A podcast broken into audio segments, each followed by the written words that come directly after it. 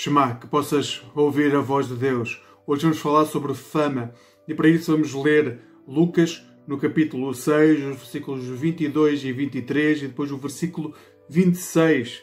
E diz o texto: Felizes serão quando as pessoas vos odiarem, rejeitarem, insultarem e difamarem por serem seguidores do Filho do Homem. Alegrem-se quando isso acontecer saltem de contentamento, porque no céu serão largamente recompensados. Foi assim que os antepassados dessa gente maltrataram também os profetas.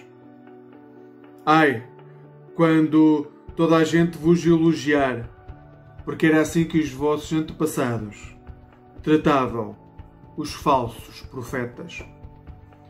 Todos desejam saber quem é que vai ser o próximo ídolo do nosso mundo do nosso mundo pós-moderno, do nosso mundo contemporâneo. Todos desejam saber quem vai ser o próximo Michael Jordan ou o próximo Maradona. Toda a gente gosta, gostará de saber quem vai ser o próximo Picasso ou o próximo Chopin ou Miguel Ângelo. Toda a gente gostará de saber quem vai ser o próximo José Saramago. E toda a gente gosta de saber quem vai ser o próximo gênio, porque ao olhar para pessoas que são ídolos a nível mundial, há uma esperança que nasce dentro das pessoas de possivelmente poder ter uma vida parecida com aquela que têm estes gênios.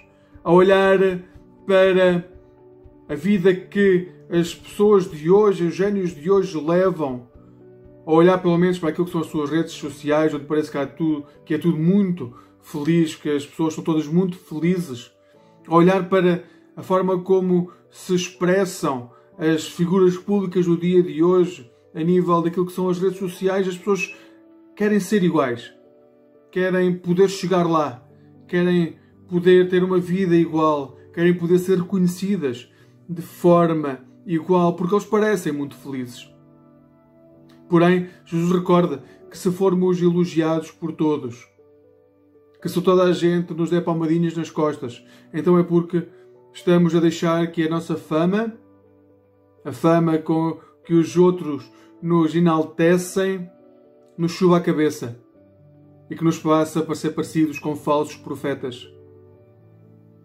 Porque para Jesus a nossa alegria não deve nascer da fama que os outros reconhecem em nós, mas da forma como nos aproximamos dos seus ensinos, da forma como os defendemos, ao ponto de, inclusivamente, podemos ser rejeitados por eles que nos possamos alegrar, verdadeiramente que nos possamos contentar quando nos negarem a fama, porque estamos a defender os ensinos de Jesus. Isso pode ser uma realidade não só nas pessoas que nos são próximas, mas naqueles com quem trabalhamos, naquele, com aqueles com quem nos cruzamos. Nós devemos defender os ensinos de Jesus. Que no dia de hoje possas saber que foi assim que foram tratados os profetas. Os profetas que foram homens de Deus enviados para falar a sua palavra foram rejeitados porque a palavra de Deus é uma palavra que é profunda o suficiente para causar desconforto.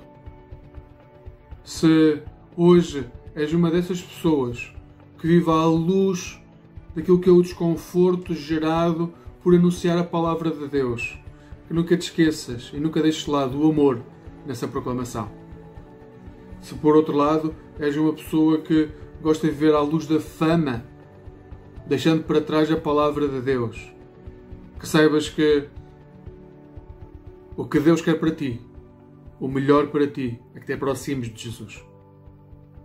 Só assim poderás ter uma vida plena e verdadeiramente alegre durante os teus dias na terra e no porvir. Que Deus hoje te abrace, que Deus hoje cuide de ti e que hoje possas dar testemunho de quem Ele é. Amém.